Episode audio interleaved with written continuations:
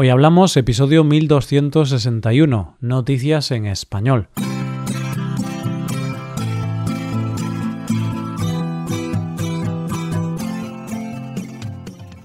Bienvenido a Hoy Hablamos, el podcast para aprender español cada día.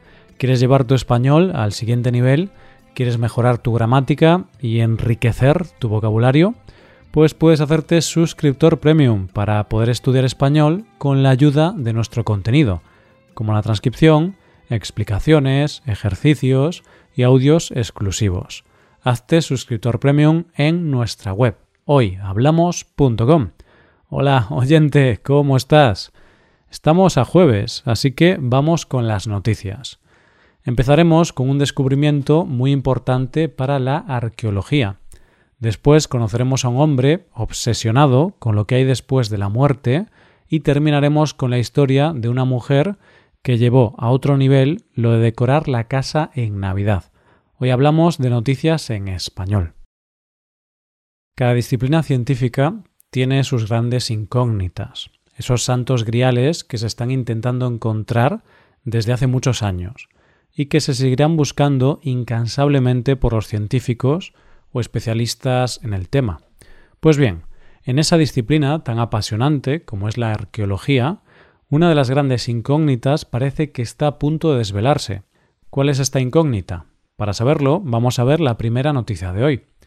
La respuesta es que siempre se ha luchado por encontrar la ubicación del famoso Templo de Hércules, o por su nombre completo, el Templo Fenicio Púnico de Melkart y de Hércules.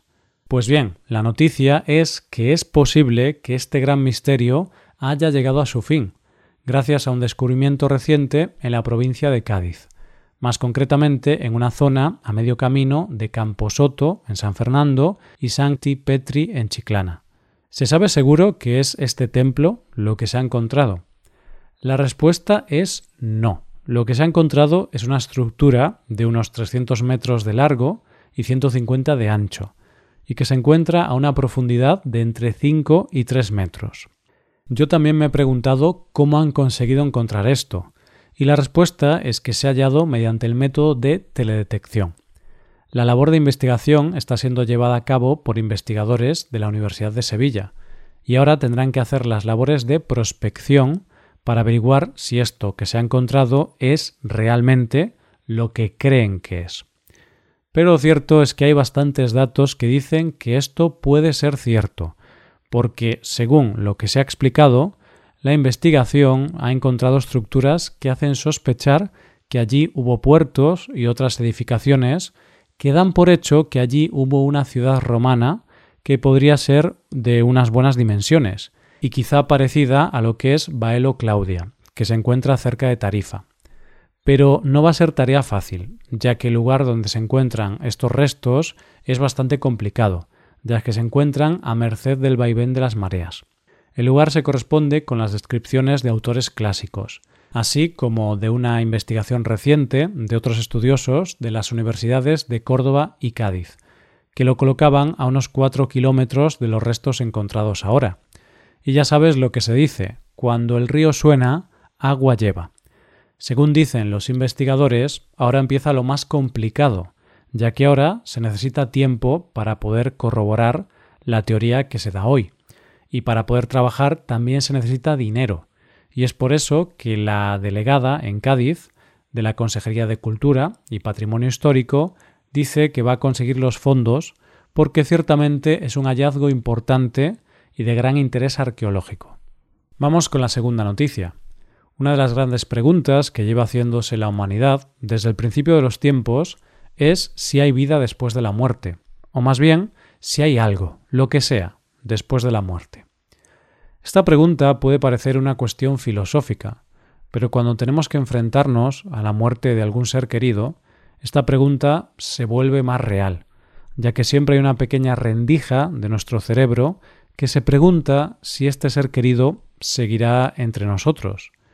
Y esto es algo que ha obsesionado al protagonista de nuestra segunda noticia de hoy, Robert Bigelow, un hombre estadounidense de 75 años que lleva deseando encontrar una respuesta a esta cuestión desde hace años. Lo lleva haciendo concretamente desde 1992, momento en el que su hijo se suicidó. Más tarde también se suicidó su nieto. Desde ese momento, Robert solo quería saber una cosa, si existe conciencia humana después de la muerte física. ¿Y qué ha hecho para encontrar esta respuesta? Pues mira, oyente, Robert tiene muchas ganas de saber, tiene muchas dudas sobre la conciencia humana tras la muerte, y también tiene mucho dinero. Así que ha convocado un concurso de ensayos que dieran una respuesta a la cuestión de la posibilidad de supervivencia de la conciencia humana más allá de la muerte corporal. Y lo cierto es que ya el tema es bastante apasionante, pero lo interesante del concurso era el premio, ya que Robert ofrecía al primer premio 500.000 dólares, al segundo premio 300.000 dólares y el tercero 150.000 dólares. Teniendo en cuenta cómo está a nivel económico el mundo de la investigación, me imagino a todos los científicos escribiendo ensayos como locos para conseguir el premio. Pero lo mejor de todo es que se presentaron tantos ensayos que ofreció dos premios más. Un finalista con un premio de 50.000 dólares y una mención honorífica con premio de 20.000 dólares. Robert desembolsó 1,8 millones de dólares para dar la respuesta a la pregunta que le obsesiona. ¿Y cuál ha sido el ganador? El primer premio lo consiguió Jeffrey Mislove, que es psicólogo clínico con su ensayo Más allá del cerebro, la supervivencia de la conciencia humana después de la muerte corporal permanente. Este ensayo lo que pretende demostrar es que sí existe una conciencia después de la muerte física. ¿Y cómo se demuestra esto? Pues este ensayo está basado en un estudio de no evidencias de experiencias cercanas a la muerte, comunicaciones póstumas, casos de reencarnación y xenoglosia, que es un fenómeno paranormal que hace que puedas escribir o hablar en un lenguaje que no es el tuyo. Ya te gustaría a ti, oyente, tener xenoglosia y así poder hablar español sin esfuerzo, ¿no? Y no tener que esforzarte tanto por aprender este idioma. y fíjate, oyente, que el segundo premio fue para otro ensayo que también apunta a la dirección de que existe algo después de la muerte física, ya que su autor, Pim Van Lommel, dice La muerte solo es el final de nuestra corporeidad.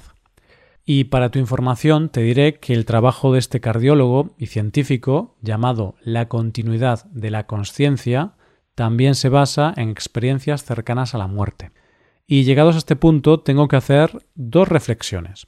La primera es si este hombre será consciente, fríamente, que se ha gastado más de un millón de dólares en que le demuestren algo que prácticamente es imposible de demostrar. La segunda es, ¿no es muy curioso que le dé premios a ensayos que le dan la razón en lo que él piensa? Pero claro, también te digo que él con su dinero hace lo que quiere. Y si se va a gastar esa cantidad de dinero, por lo menos que le den la razón. Llegamos a la última noticia de hoy.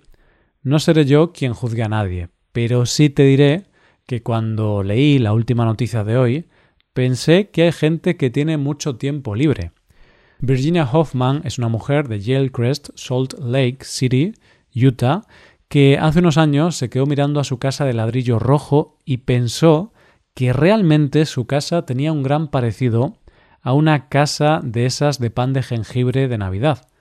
Y claro, ella pensó que ese parecido era un don o un talento que no se podía desaprovechar. En un momento de lucidez, pensó que lo mejor que podía hacer era decorar su casa como si fuera una casa gigantesca de jengibre. Y aquí voy a hacer una parada para decir que admiro mucho a la gente que tiene esa capacidad de trabajo como para decorar la casa como si fuera la casa de Papá Noel. De verdad, porque a mí me cuesta hasta poner un simple adorno de Navidad. Pero claro, la mujer vio que no iba a ser tarea sencilla, así que hizo partícipe a la familia. Estas son sus palabras. Se lo conté a mi familia, y, por suerte, no pensaron que estuviera loca. Y así pintamos estas bolas de jengibre en la cocina durante el Día de Acción de Gracias de 2019. Y luego mi hija y mi yerno me ayudaron a averiguar cómo unirlas a la casa. ¿Y cómo lo hizo? Esto nos cuenta ella. Lo hicimos con espuma, y luego mi marido fundió los cuadrados con un soldador, y yo los pinté y conseguí los colores exactos para que se parecieran a las galletas. Y hay que decir que a la casa no le falta un detalle, y realmente parece una casa de jengibre. Lleva obleas de vainilla y golosinas, como pueden ser gominolas gigantes o galletas. Todo esto ha sido un trabajo muy sofisticado de decoración para simular todos estos dulces. Hay que aclarar que ella es diseñadora de interiores y su marido artista, cosa que seguramente hizo que todo este trabajo fuera más llevadero que si lo tuviéramos que hacer tú o yo. Según cuenta ella, la casa se parece a la de Hansel y Gretel, pero si la tuviera que hacer yo, oyente, seguro que sería más parecida a una casa del terror. Así que voy a matizar lo que dije al principio. Hay que tener tiempo, sí, pero también hay que tener talento y ganas. Y esto es todo por hoy, ya llegamos al final del episodio. Antes de acabar, recuerda que puedes utilizar este podcast en tu rutina de aprendizaje, usando las transcripciones, explicaciones y ejercicios que ofrecemos en nuestra web. Para ver este contenido tienes que hacerte suscriptor premium en hoyhablamos.com. Esto es todo. Mañana volvemos con dos nuevos episodios. Lo dicho, nos vemos en los episodios de mañana. Pasa un buen día. Hasta mañana.